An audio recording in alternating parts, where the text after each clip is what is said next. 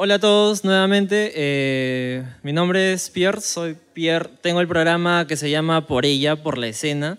Eh, es un programa dedicado a entrevistar personas que de alguna manera apoyan el talento nacional, el rock nacional en cualquiera de, de sus ramas, no necesariamente artistas, sino estamos hablando de escritores, generadores de contenidos, sonidistas. En este caso nos acompaña en este espacio Gerardo Silva. Él es licenciado en antropología de, la Pontificia Universidad Católica del Perú. Tiene un diplomado en gestión cultural por el Mali. Gerardo es cofundador de Conciertos Perú, donde lleva más de 10 años de experiencia como periodista musical, cronista de conciertos y entrevistador de artistas de la talla de Slash, Jorge González, Deftones, Los Planetas, John Cales, The Offspring, Mac DeMarco, entre otros. Su tesis de licenciatura en antropología titulada Por ella, por la escena, la construcción de la identidad juvenil de los chiquipans en Lima, fue publicada por la Secretaría Nacional de la Juventud del Ministerio de Educación y se encuentra disponible en las principales bibliotecas del país. También es miembro del grupo de investigación Edades de la Vida y Educación de la Pontificia Universidad Católica, donde se especializa en culturas juveniles. Muchas gracias, Gerardo, por, por estar acá. Este, ¿Cuál fue primero en, en, tu vida? ¿Fue la fundación de Conciertos Perú o tu tesis, la publicación de tu tesis? La, la publicación de la tesis fue un proceso que me duró como dos años y medio, uh -huh. más o menos. Y Conciertos Perú tiene 10 años, de hecho más de 10 años, se fundó en el 2007. Uh -huh en octubre de 2007. Perfecto. Cuéntame, ¿en qué, ¿cuál es el contexto? ¿Cómo estábamos a nivel nacional cuando ustedes dicen ya, hay que fundar Conciertos Perú? Era, o sea, mucha gente no se acuerda, pero YouTube era distinto. Sí. No había tantas regulaciones. No había copyright. Todavía. No había copyrights. Y nosotros éramos parte de esta generación que era antes de los smartphones que tenía esta costumbre de tener estas cámaras digitales. Ajá. ¿La Handycam? La Handycam, ni siquiera las, las más baratas, ¿no? Okay. Que no eran grabadoras, sino más que nada cámaras de foto. Y que la, eso te, podías estar siempre registrando cosas, ¿no? Y además había todo este antecedente de, de yacas, ¿no? De hacer bromas pesadas. Claro. Entonces era grabar con tus amigos lo que hacías, este, de, desde, no sé, montar skate hasta una broma, cámara escondida. Ajá a registrar también tus eventos este, sociales, tus reuniones, también a dónde ibas. Entonces nosotros empezamos a grabar los conciertos a los que íbamos y los subíamos a YouTube. Eso era como que realmente como comenzó. O sea, grababan la presentación o se grababan así como un videoblog, no, un videoblog. De hecho se movía así eh, en el pogo, ¿no? Pero era grabar una canción, subirla a YouTube y eso era como el registro de, de, los conciertos a los que íbamos, pero también había una difusión de una agenda cultural, ¿no? Entonces okay. teníamos eso, ¿no? Buscábamos hacer una agenda cultural para la gente que quiere ir a conciertos, desde underground hasta mainstream, y también a tener un registro, una bitácora de, de este tipo de conciertos, ¿no? En el 2007 se promulga una, no sé si es una ley o Luciana León, creo que es lo único que le ha aportado bueno al Perú, se reducen los impuestos de los conciertos. Ajá. ¿Esto como que apoya o, o, cómo impacta en que ustedes digan, ya, vamos con este proyecto?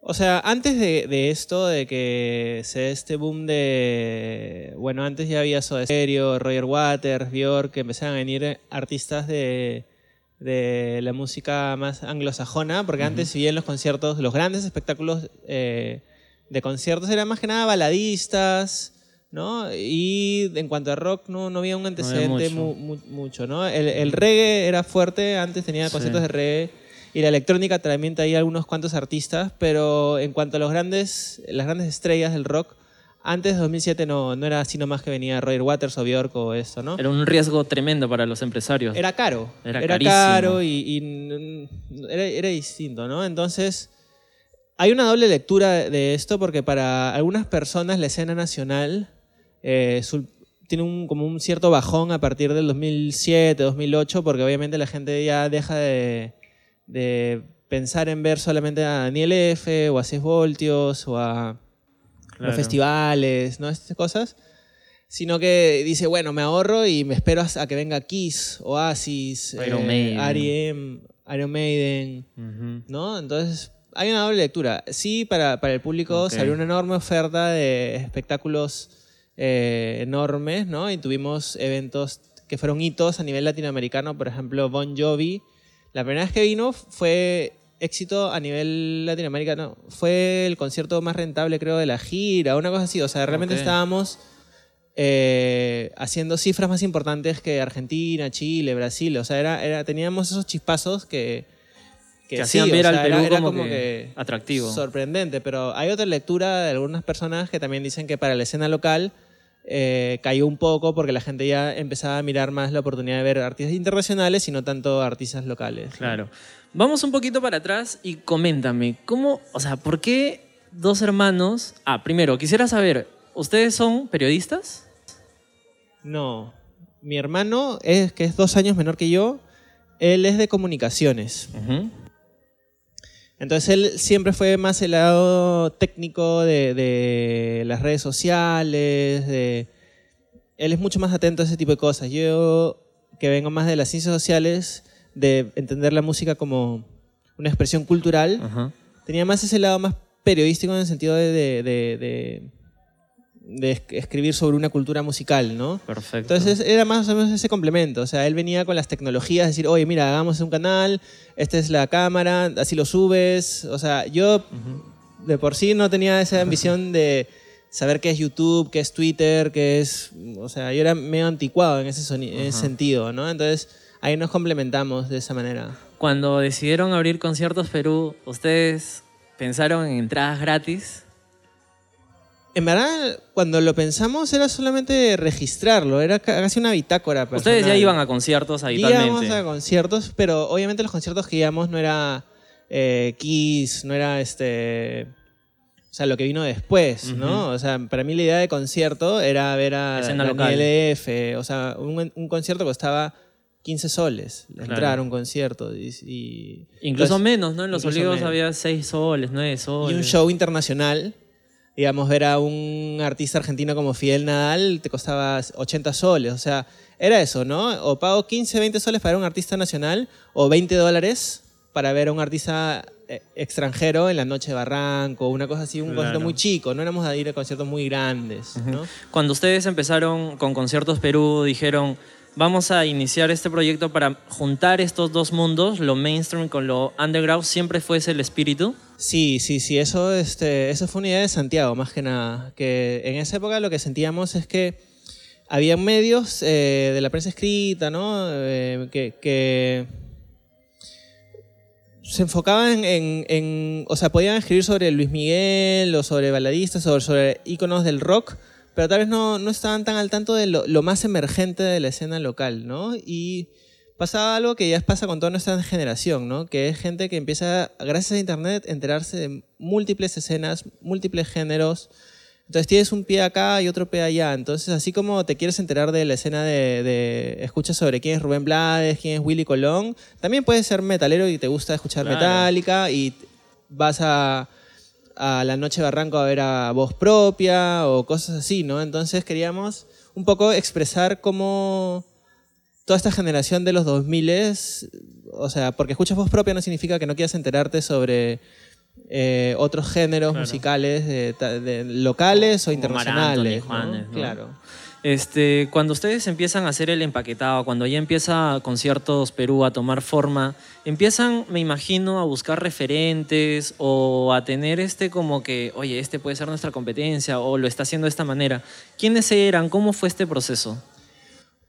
O sea, cuando recién surgimos, eh, tenías medios como, obviamente, El Comercio, estaba Terra, estaba Perú.com, que eran, eh, en cuanto a digital, lo- los grandes conglomerados. Music, ¿no? est- estos tres, ¿no? Este, Ujú. Terra.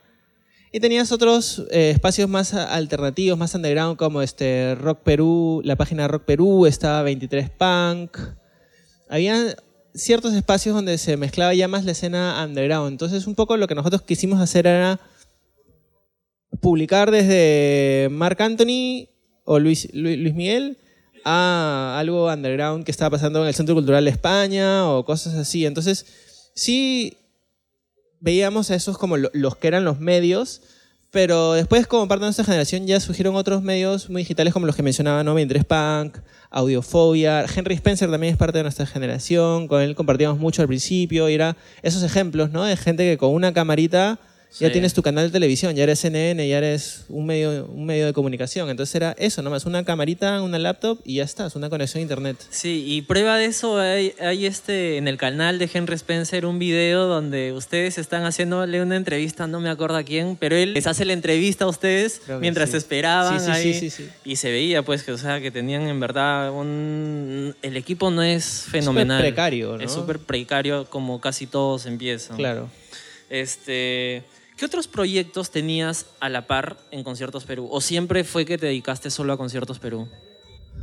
O sea, Conciertos Perú comenzó cuando eh, yo justo acababa de ingresar a la universidad y mi hermano estaba acabando el colegio. Era, es más, Conciertos Perú fue el, el trabajo de exposición de quinto secundaria de- del curso de computación de Santiago, una cosa así. O sea, así comenzó. Entonces ya yo tenía esta idea de, bueno, como todos, pues, ¿no? Cuando recién acabas el colegio y tienes tu pasión por la música, pero por otro lado dices, bueno, tengo que hacer algo serio, ¿no? O sea, tengo que estudiar una carrera, Claro. una cosa así, ¿no? Entonces dije, bueno, a mí me gustan las ciencias sociales, me gusta la historia. Yo dije, bueno, voy a estudiar antropología, sin la idea de combinar mi carrera eh, académica con la música. Entonces, ¿no? Yo pensé que podía terminar escribiendo sobre comunidades campesinas o cuestiones políticas, ese tipo de cosas, ¿no? Pero conforme fue, fui estudiando eh, mi carrera, un pie en eso y otro pie en, en Conciertos Perú que iba creciendo en paralelo, se me ocurrió que las cosas, o sea, tomar mejor coincidían, forma. ¿no? Sí, o sea, algo tan como simplemente la costumbre de escribir noticias, notas periodísticas de, de pequeños artículos, eso ya me daba eh, una facilidad a la hora de redactar, por ejemplo, en la universidad. ¿no? Yo me acuerdo cuando yo estudiaba en, en- en la universidad y había que dar un examen, yo escribía muy rápido porque ya tenía la costumbre de mis ideas, ordenarlas rápidamente. Mira, esta es la idea, estos son tres argumentos, esta es la conclusión. Y como Ya, que ¡pum! ¿no? Entonces eso se fue complementando esto de, de- de el periodismo musical con la investigación eh, de las ciencias sociales, ¿no? Ok, entonces lo que entiendo es que, a ver, ¿en qué trabaja una persona que, te- eh, que egresa de antropología? O- el antropólogo es un investigador social que lo que hace es recoger información eh, tradicionalmente, o sea, históricamente, la, de culturas, por así llamarlas, primitivas o no occidentales, no tradicionales, ¿no?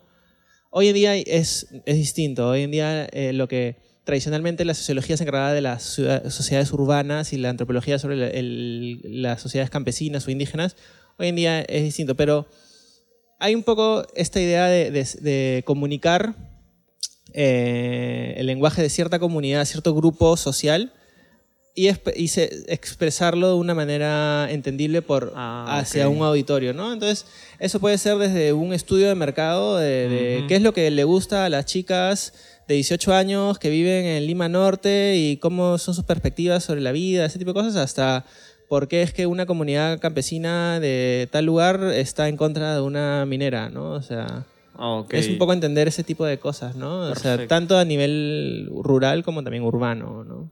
Ok, ahora, ahora como que sí, sí, sí me hace sentido, porque cuando tú fundaste con tu hermano Conciertos Perú, me comentas que ibas a los conciertos y tú veías esa necesidad tal vez de, de explicar de alguna forma el comportamiento que habían en estos, en Mm. estos conciertos. También era por una cuestión de edad, ¿no? Porque como parte de estos fenómenos este, musicales que competen a un público principalmente juvenil. Es también esta idea de cuando uno siente joven, siente que tiene su mundo de jóvenes, ¿no? Su mundo desconocido que sucede en la noche, en locales donde el mundo exterior no se entera de estas cosas, porque muchas veces son underground, ¿no? Son cosas así, este, caletas, ¿no? Entonces era también esa sensación de nadie se entera de que esto está pasando, ¿no? O aún es desconocido, ¿no? Porque finalmente el rock o, la música, el rock nacional, igual es un género súper pequeño cuando lo piensas en las proporciones Sí, de lo que escuchan los claro. peruanos, que Sí. es la cumbia, las El baladas, guay, ¿no? La balada. el folclore, ¿no? Entonces, en esos términos todavía son escenas súper pequeñas, ¿no? O sea, Sí, puedes el tener conciertos... ocupa el quinto puesto, me parece, con un 4% de Claro, y penetración. vas a conciertos que al final son 20 personas, 30 personas y te da esa sensación, esto es algo desconocido, algo caleta, algo que la gente allá afuera no se entera, ¿no? Entonces, eso por un lado, ¿no? De, de- de- no por eso va a ser menos interesante, Claro. menos eh, atractivo musicalmente, pero hay esa sensación, sensación de querer difundir esto que todavía está como que emergiendo, surgiendo, con algunas escenas, ¿no? Porque también hay otras escenas que son enormes y llenan estadios, como Claro. decir este Bon Jovi, no, no es una algo caleta, Claro. no, para nada, ¿no? Cuando ustedes empiezan, empiezan a ver, me imagino, herramientas, ¿no? Dicen, ya tenemos YouTube, tenemos Blogspot, tenemos... ¿Había redes sociales para ese entonces? Sí, estaba comenzando YouTube. Mucha gente entraba por Google. La Por gente Google. antes googleaba más. Sí. O sea, al día siguiente del, del concierto de Metallica, la gente googleaba. Ahora es como- Metallica, ya- 13 de agosto. Ahora ya es más como te sale tu algoritmo, Facebook te dice que, que ¿Qué es lo que quieres? pero antes la gente googleaba más y entraba. Todavía mucha gente entra por, por Google, pero me acuerdo que antes eh, Google era. Ustedes empiezan ya pasando de los videos a escribir. ¿En qué, ¿Con qué herramienta? ¿Con Blogspot, me parece? Lo primero fue Blogspot y de ahí ya este, compramos un dominio propio y ya fuimos. Este, porque antes éramos conciertos.blogspot.com, creo. ¿no? Y de ahí ¿Cuál fue, ¿Cuál fue la crónica de- del, del concierto que, que les di- que les hizo pensar, oye, ¿qué, qué está pasando acá? Mira cuántos lectores tenemos. Eh, la de Soda Stereo.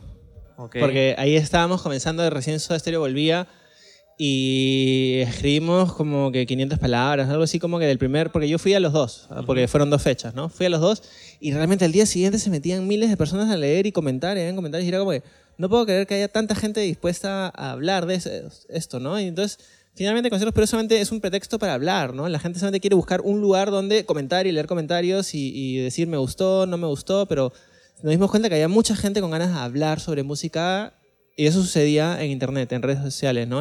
En estos lugares donde puedes comentar y alguien dice fue bueno y tú le dices no, no fue bueno y se armaban unas mechazas, ¿no? Hay un punto de quiebre donde ustedes este, empiezan y fue es como que yo me imagino ustedes pagaban sus propias entradas para hacer sus Ajá. crónicas. A Soda Stereo pagué, me acuerdo. ¿Y cuál fue su, su primer, por así decirlo, no sé si está bien dicho, auspicio, ¿no? Su entrada gratis, oye, cúbreme este evento. Claro, ¿Cuál fue el concierto? Exactamente no recuerdo, pero rápidamente nos dimos cuenta porque justamente las cifras que manejábamos, la gente que, se encar- que trabaja en, en prensa, en medios, lo ve públicamente, ¿no? Y ve que es un medio que está generando unas visitas que tiene un público cautivo importante. Y sí me acuerdo de que rápidamente empezaron a ver...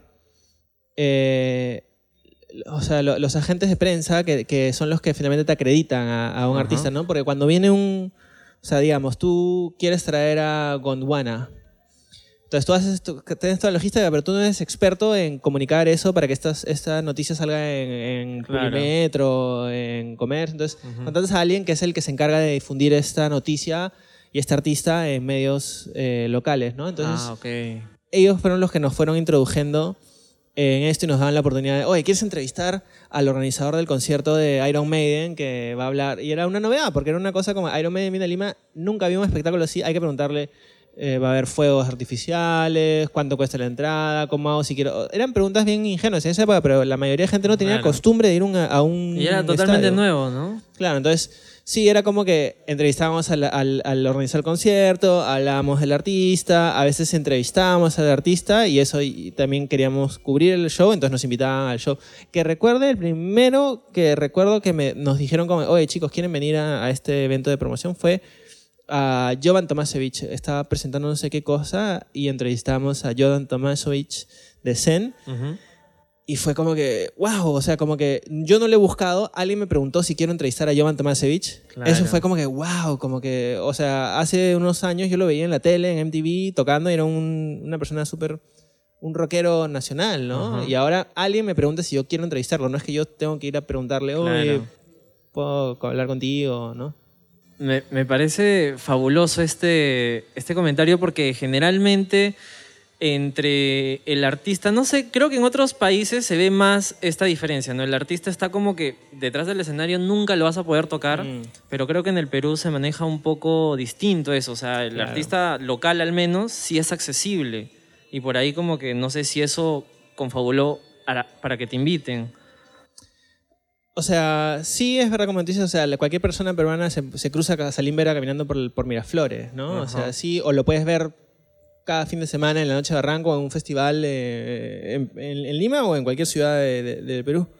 Pero también pasó con los artistas eh, internacionales. ¿ah? Eh, nos dieron rápidamente. Es que en, en cuanto a digital, nosotros siempre fuimos eh, muy, muy fuertes en cuanto a visitas y alcance. Entonces nos daban la oportunidad de entrevistar a artistas internacionales porque realmente si salía una entrevista a nivel digital en, en YouTube, Ujú. nosotros teníamos cifras importantes, ¿no? Ah, y además perfecto. porque los medios tradicionales, aunque no lo creas, no le daban tanta bola a, a artistas internacionales en esa época. Entonces si venía Falls o, o- o un artista anglosajón, pero de una escena underground, no es que era primera plana de, una, de un periódico, o sea, era un artista underground que igual dentro de, de lo que un medio tradicional tiene para cubrir dentro del espectáculo, de la música, no es el- lo más atractivo, ¿no? O sea, tiene otras cosas que hacer como, no sé, pues que, que Susi Díaz está inaugurando un local y se peleó con tal persona, ¿no? O sea, dentro del mundo del espectáculo Claro. hay otras noticias más importantes que cubrir que un artista shoegaze de Escocia que va a tocar en la noche Barranco para 50 personas. Exacto. Nada, o sea... Eso que te- mencionas a Falls, Falls fue, este, estuvo en el Lula Palusa el año pasado, ¿no? Del de Chile. Y vino acá, pues, ¿no? Le abrió a Rejo Chili Peppers cuando tocaron en el Estadio Nacional. Y era como que la gente fue por ver a Rejo Chili Peppers y se, le- se dieron de cara con un show que fue Falls, que era como, Claro. ¿qué es esta música rara, pues, no? ¿Qué, ¿Qué alegrías les ha llevado o les ha proporcionado Conciertos Perú? ¿Qué premios han ganado? Tal vez reconocimientos. ¿O qué es lo que ustedes sienten como el principal beneficio que les ha dado Conciertos Perú? Eh, premios concretamente, antes había un concurso de, de, era, eh, de blogs peruanos y ganamos mejor blog de música. Eso nos abrió bastantes oportunidades para ya querer dedicarnos a esto de una manera más seria. Pero satisfacciones, este. A mí me encanta ver que la gente habla de música. Y eso me da una satisfacción enorme. Y. Ver cómo. Por ejemplo, en cuanto a las crónicas, ¿no? yo hago muchas crónicas de conciertos a los que voy.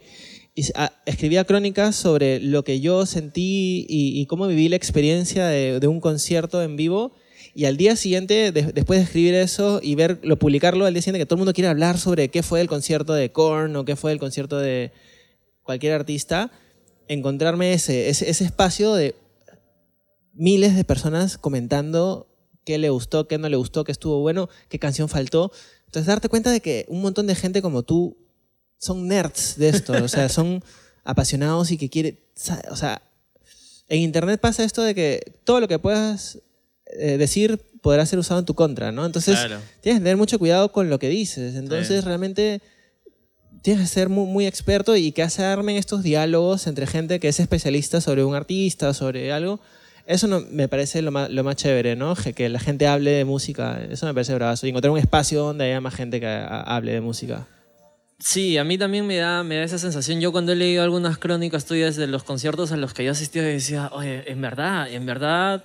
Y no es que te dedicas solamente a primero salió, tocó esta canción, luego tocó esta canción y luego tocó esta, sino que tú comentas lo que sentías en esa canción y pasó esto automáticamente, la gente se, se envolvió en un poco tremendo y uno dice, puta, sí, yo lo he sentido así. Este artículo me representa. Eso lo he sentido varias veces. Hablando del del eslogan de, de Conciertos Perú, la mejor agenda de conciertos del Perú, me parece que ya les quedó un poquito chico. el- Sí. la- ahora ya son mucho más. Es increíble porque realmente hace 10 años sí sentíamos que estaba toda la, la- la- la escena musical estaba puesta en tantos conciertos que los podías contar con los dedos. Ahora es, o sea, cómo ha crecido las, las, se han multiplicado las escenas musicales a nivel Lima o a nivel este, nacional. Es increíble, pues, ¿no? Y, y, o sea, eh, se ha multiplicado mucho en los últimos Y 10 aparte, años. no solamente se están concentrando en conciertos, sino ya ahora cubren lanzamientos Mm. de nuevos discos, lanzamientos de nuevas bandas. Sí. Van un poquito más allá de lo que un concierto ofrece, ¿no? Sí, sí, sí, sí, sí.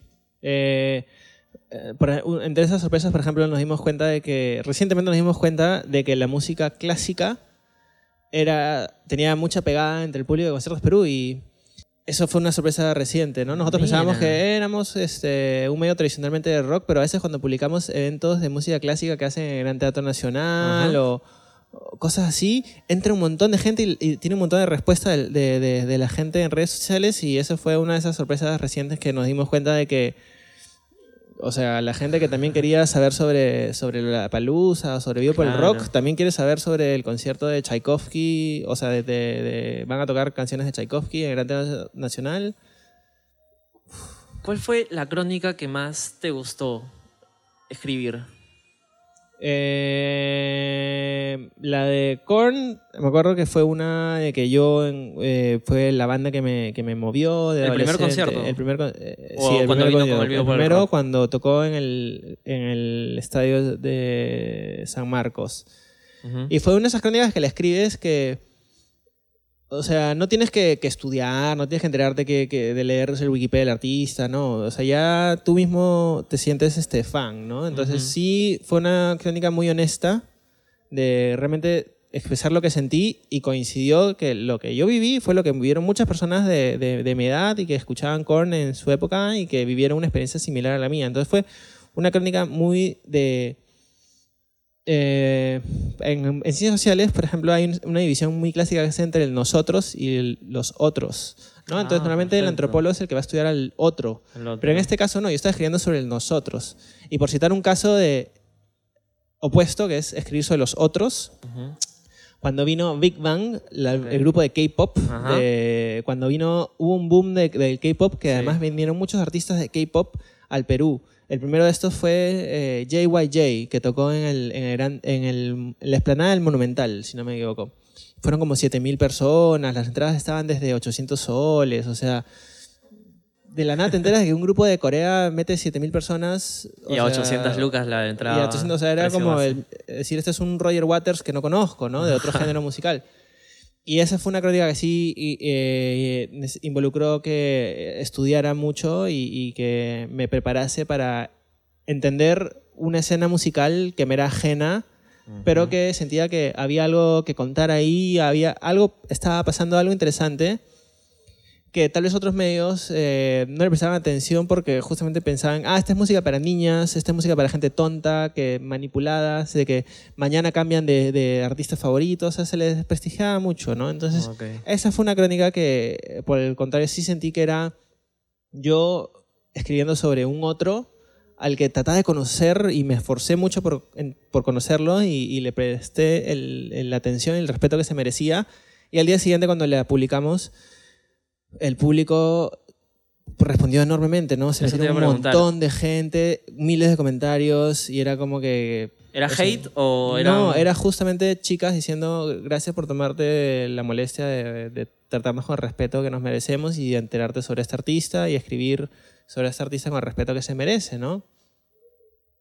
Perfecto. Eh, yo me imagino que después de Conciertos Perú se abrió como que el interés y otros, otras personas dijeron, Oye, mira, este chico hace, ¿por qué yo no hago lo mismo? ¿Ustedes a qué, no sé si tal vez medio también digital consideran competencia? ¿O, o sienten que todavía no hay competencia por ustedes? O sea, siempre ha habido competencia, pero yo no sé si llamarlo competencia porque tampoco es que sea una, una, una industria así este voraz, donde uno busca ser el líder y es la competencia entre Coca-Cola y Pepsi, ¿no? O sea, eso no es... Claro. No, no, porque también nuestra industria es distinta, ¿no? O sea, no es que sea una industria como uno pensaría que es la industria en Estados Unidos, ¿no? Donde los medios compiten por la primicia de quién tiene al artista, que es la portada de la revista, ¿no?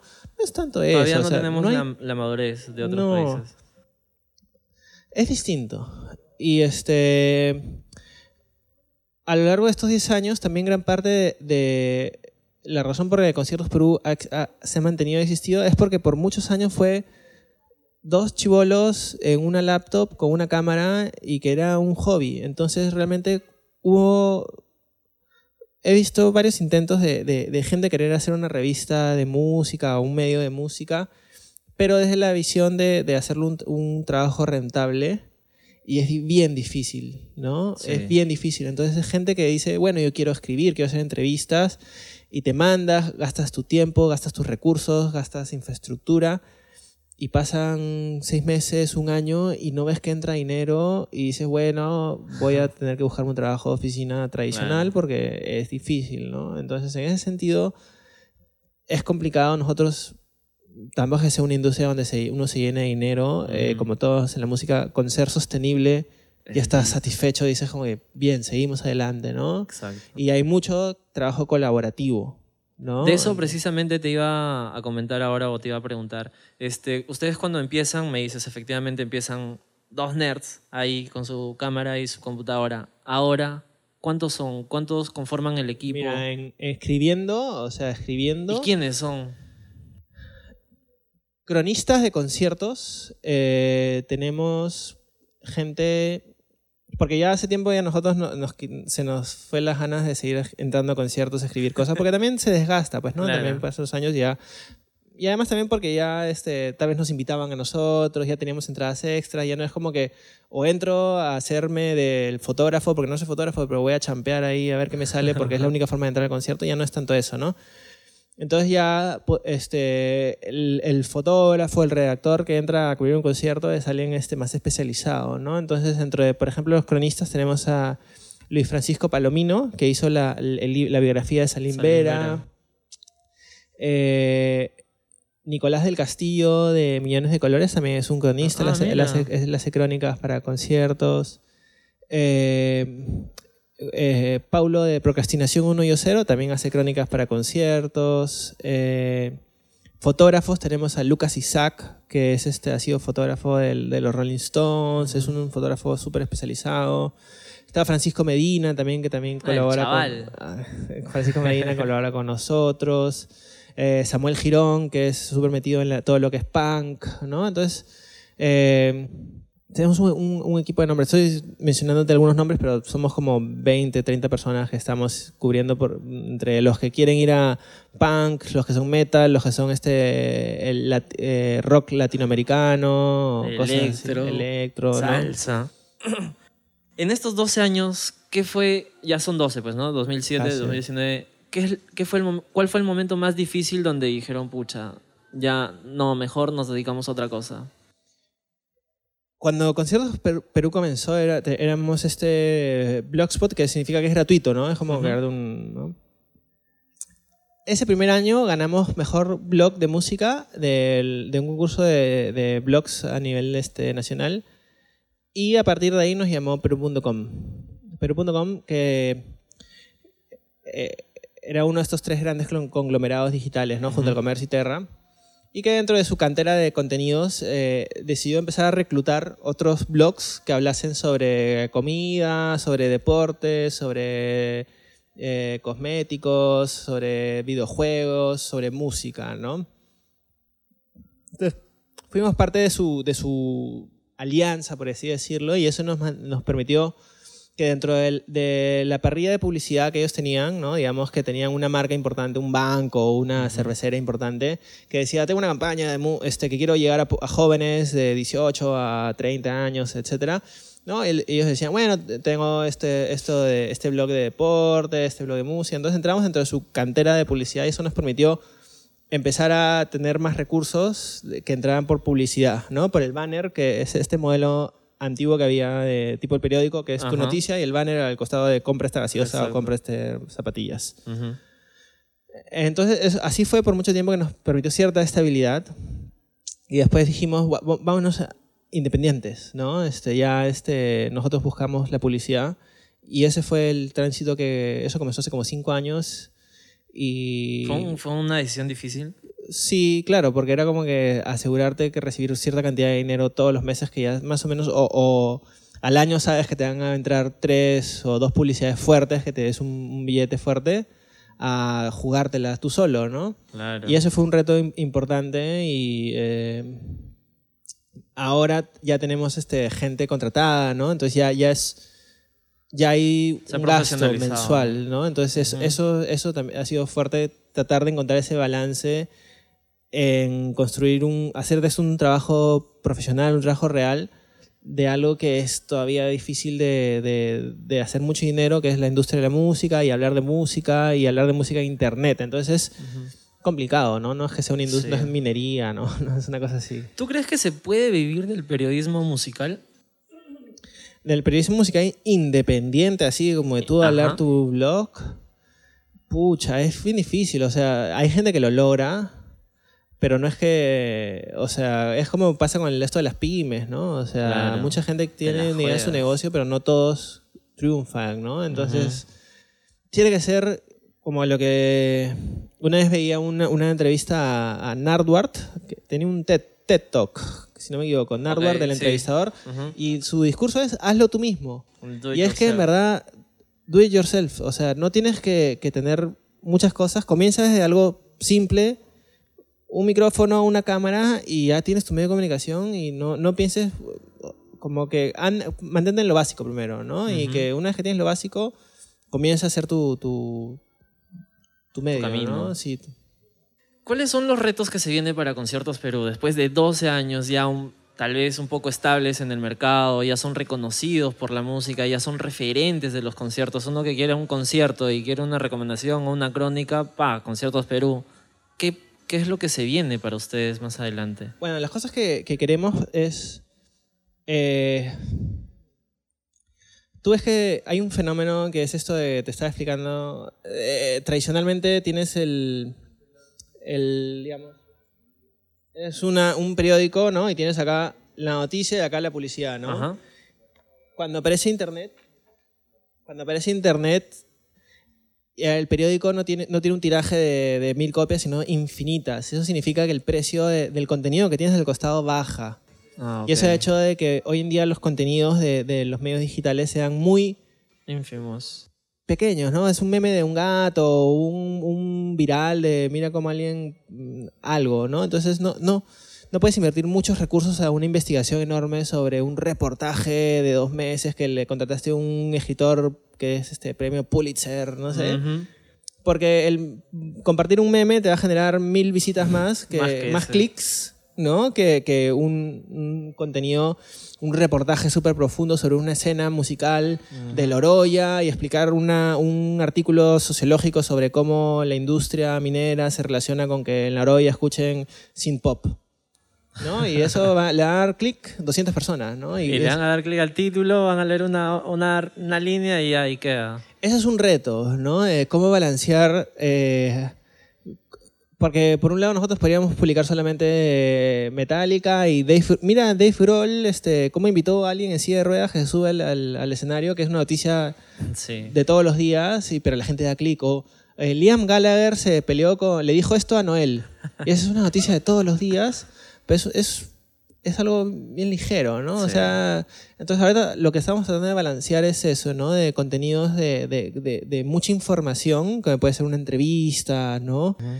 Pero hacer que eso sea atractivo para la gente, ¿no? La gente que quiere lo inmediato, el, el, el, el- clic rápido y cambio y, Ajá. no voy a estar leyendo un artículo muy largo. Entonces, es un reto, creo, ahora, ¿no? Y eso este, es un reto para, para, para la gente que crea los contenidos, pero también hacerlo atractivo para la gente que, lo, que quiere consumir ese contenido, ¿no? Y- Sí, sí, efectivamente. O sea, yo también a veces en este, en este transitar de mi canal digo, ¿cómo puedo hacer para que mi contenido sea más atractivo? Tengo que volver más chistoso, tengo que hablar de, de algo que ocurrió en la escena, pero así desde el lado del morbo. O Claro, sea, ¿qué título le pongo a mi video de YouTube? ¿Qué, es- qué thumbnail le pongo? O sea, algo así chacota, algo que llame el clic, ¿no? el clickbait, ¿qué- ¿qué hago, no? Pero al final es como que te gana la pasión y dices, pucha, escribo, hago lo que, lo que quiero, pues, ¿no? Y creo que eso es mejor recibido por el público y el público que recibe eso es el que público, el público que más adelante va a seguir consumiéndote. Este, para cerrar esta parte de conciertos Perú, creo que no hay nadie más indicado en esta, en esta época para que nos recomiende tres bandas, por ejemplo, nacionales, que está en tu playlist. Mira, ahorita, ahorita, y, y he hablado de esta banda antes porque hace poco tuvimos el aniversario de Conciertos Perú y los invitamos a tocar, que es Suerte Campeón. Ujú. Y cuando lo invitamos a tocar, yo, yo sabía que eran como que eran, estaban en hype, que era- eran, eran, unos, eran chéveres, pero hace poco los he vuelto a reescuchar porque publicaron su, su álbum eh, hace poquito y me parecen increíbles porque realmente siento que capturan la emoción de mucha gente que ahorita tiene 15 años, 18 años Ok. y cómo, se- cómo- cuál es la perspectiva de un joven de Lima que ahorita tiene 15, 18 años. Está ahí, ¿no? Y creo que el rock tiene mucho ese espíritu, ¿no? De, de- de- de siempre hay que estar atento a qué es lo que escucha ahorita la gente que tiene 15 años, 16 años. Ahí está, ¿no? Eh, Suerte Campeón sería una de esas artistas eh, que, me, que me gusta mucho. Dos más. Janis, la otra vez tuvimos a Janis eh, en Conciertos Perú entrevistándola y me sorprendió. Me, enc- me encantó porque ella habla en, en, eh, en inglés, rapea en inglés, o sea, es Ok. muy, muy interesante. Janis a mí este, me, me- sorprendió bastante. Y un tercero. Mira, ahorita se viene a la mente. No es nuevo, pero me acabo de acordar que va a tocar en, el, en, el- en Monterrico un concierto gratis. En, Ah, por donde era el Hensley, no sé cómo se llama. Se llama Drone, creo, el nuevo local. Ok. Que se llama Reino Ermitaño. Es un grupo de, de stoner rock, así tipo Black Sabbath Ah, eh, peruano que es increíble, ya van por su quinto álbum creo, pero es una experiencia, o sea, si tú quieres ver una banda que toca fuerte, toca pesado en vivo y que los patas que tocan te quedas así mirándolos porque son unos personajes increíbles con sus pelos largos así, Reino Ermitaño, o sea, es una experiencia este, o sea, si eres, si eres de la gente que te gusta el stoner, tipo el aire de Dios, esa onda, Reino, o te gusta Black Sabbath, esa onda, Metal pesado. lento, pesado, sí. Bravazo. Este. Ah, me olvidaba de una. Dos bandas de mujeres. Eh, bueno, mencioné a Janis. eh, está. Quiero o sea, podría mencionar a Galabrie, que es un ejemplo de, de algo que está, está surgiendo ahorita. Que de verdad ella está abriéndose un camino de, de lo que es como que el pop, ¿no? El Ujú. pop en inglés. Eh, ¿Qué otra banda de mujer? O sea, tampoco quiero men- mencionar a Lala porque ya todo el mundo, o sea, todo Todo el el sabe quién es. Lala. Ah, su- Nuria Saba. Ok. Nuria Saba es- acaba de sacar su disco, creo, Niña Ojos Púrpura, creo se llama. Ah, algo que. Dale una oportunidad en Spotify, escúchate su álbum, va a haber, cada canción va a tener una cosita que te va a sorprender, va a- o sea, dale, dale, una, dale una escucha, o sea, préstale media, media hora de atención y va a ser una experiencia. Nos va a convencer. Dale en Spotify, ¿no? Nuria Chévere. Saba. Mira, este, como te comenté, yo quería hablar de dos temas. Ya tocamos el primer tema, que es Conciertos Perú. Mm, Me parece este, muy chévere todo lo que tú has iniciado. En un momento yo cuando empezaba también a ir a los conciertos, dije, voy a hacer un espacio donde hable de conciertos. Y empiezo a googlear, ¿no? Ya existía Conciertos Perú.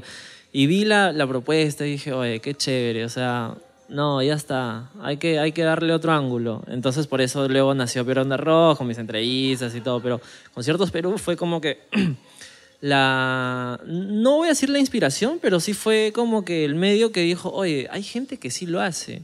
Y hay gente que, que pucha, es apasionada y tú lees los artículos, o sea, desde antes y hasta ahora mantienen la misma pasión. Entonces, como que fue un buen gancho como para decir, oye, sí, hagámoslo. O sea, que lo peor que puedes perder es no intentarlo y perderte de tantas experiencias. Claro, en vez de postearlo en tu muro de, de Facebook personal, hazle un artículo y postealo a ver qué, qué la gente no. Y sale. El otro tema que quería conversar contigo es este, el libro, que, en verdad es una tesis que tú escribiste para tu licenciatura en antropología, que se llama Por ella, por la escena, la construcción de la identidad juvenil de los chiquipanks en Lima.